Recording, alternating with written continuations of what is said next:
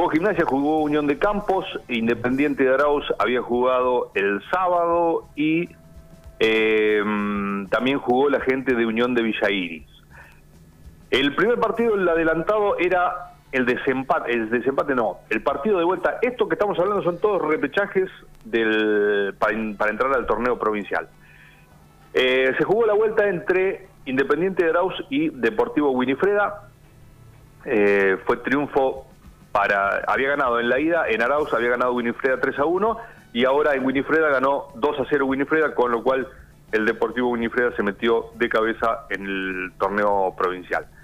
El fin de semana anterior que se iba a jugar se suspendieron algunos partidos, eh, por ejemplo el de gimnasia con Belgrano de Santa Rosa, no se suspendió el de Campos eh, y se suspendió el de Unión de Villa también la, la revancha.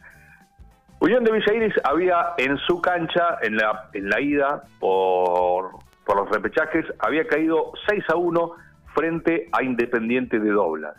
Eh, los goles de Doblas lo metieron Gelbarcar, Rosales, Arduaen y Matia en dos oportunidades.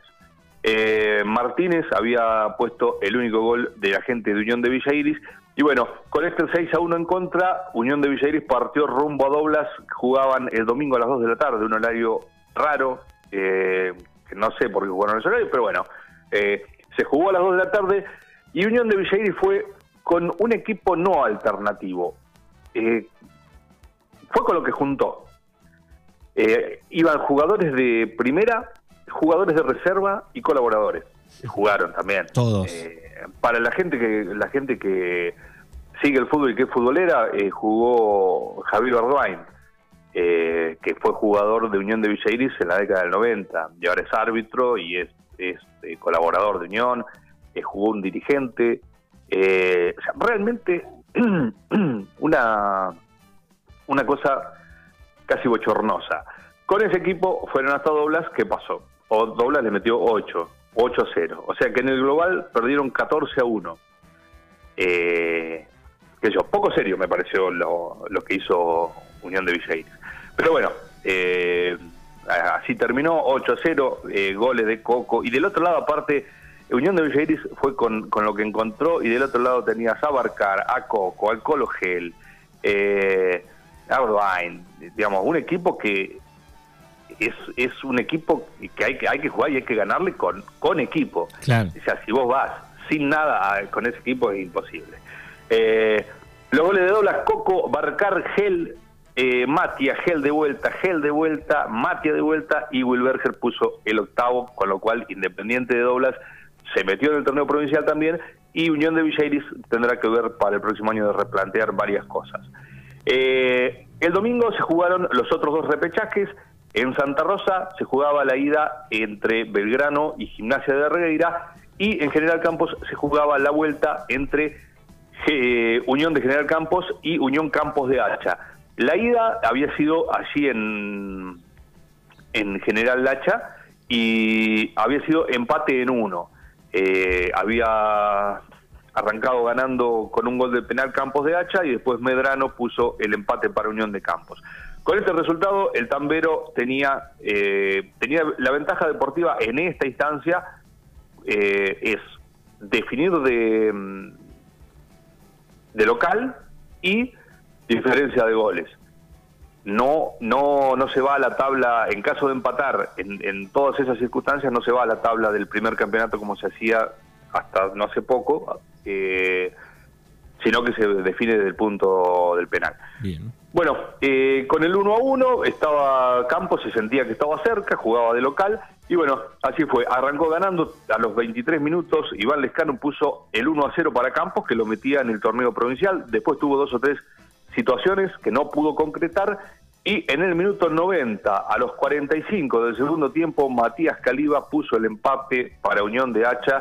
Y esto te llevaba directamente a los penales porque ya no había más tiempo para nada. Así fue que comenzó eh, la serie de penales, pero eh, por un lado el arquero de, Unión de General Campos se vistió de héroe y los pateadores de Campos de Hacha no se vistieron de nada porque no metieron un penal.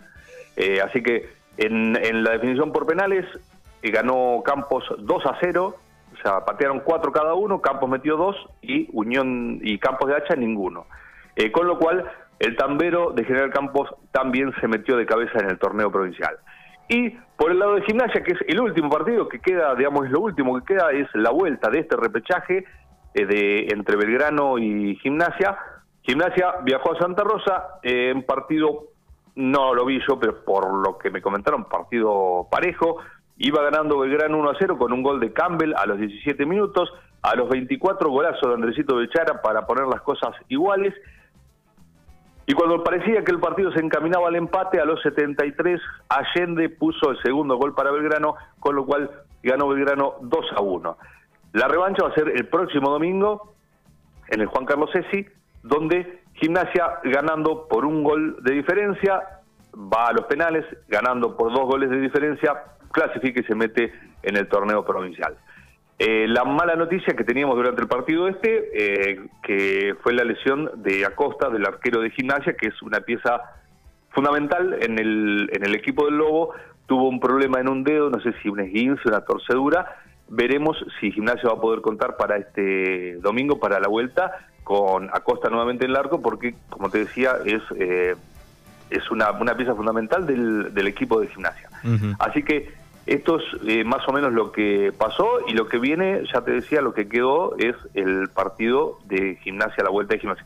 Y, eh, y me olvidaba, el miércoles se jugó la primer final del, entre la zona norte y la zona sur, entre Unión de Bernasconi y All Boys de Santa Rosa, que van a jugar este miércoles, mañana, van a jugar la segunda final en Santa Rosa.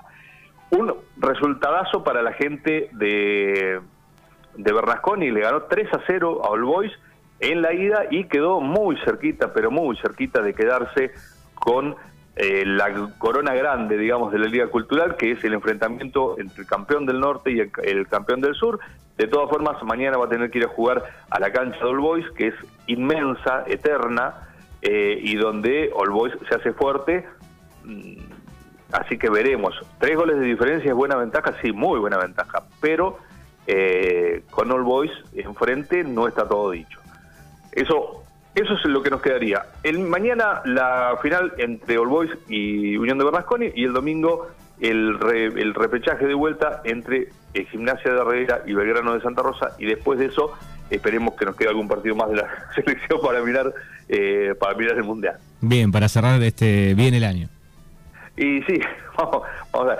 Yo de todas formas este año lo tengo hecho porque el sábado de la noche eh, fue el ascenso de Instituto de Córdoba a la primera Así que ya está. Contento. El año ya lo hice. Eh, un partido también, si hubiera, hubiera habido bar, no sé cómo hubiese terminado, porque el gol fue a penita, el instituto fue a penita, adelantado, pero bueno, como no hay bar, eh, ahí está, instituto está en primera, un recibimiento tremendo, eh, nada que envidiarle a la inauguración del Mundial, así que yo por ese lado estoy ya. pero me gustaría que ver, aunque sea, seguir viendo a Argentina hasta la final. Claro, es el equipo que vos seguías, estuviste muchos años en Córdoba, ¿no? Sí, sí, sí, sí. hincha eh, todo el tiempo que estuve en Córdoba, eh, fui a la cancha, a la cancha instituto, era socio, hoy un club muy lindo. Y que bueno, que hace desde el 2004 o 5 que había descendido y bueno, estuvo en la B hasta este sábado. Muy bien, genial. Bueno, gracias Eva por toda la info, así que el domingo hay transmisión. El domingo eh, creería que sí, ah. estamos en eso, estamos acomodando. Bien, eh, perfecto. pero creería que sí. Bien, gracias. Tienen que acomodar dos o tres cosas y vamos a estar llevándole a toda la gente el último partido del año, el último partido del Lobo. Dale, gracias y abrazo. Dale, nos vemos Manuel, hasta luego.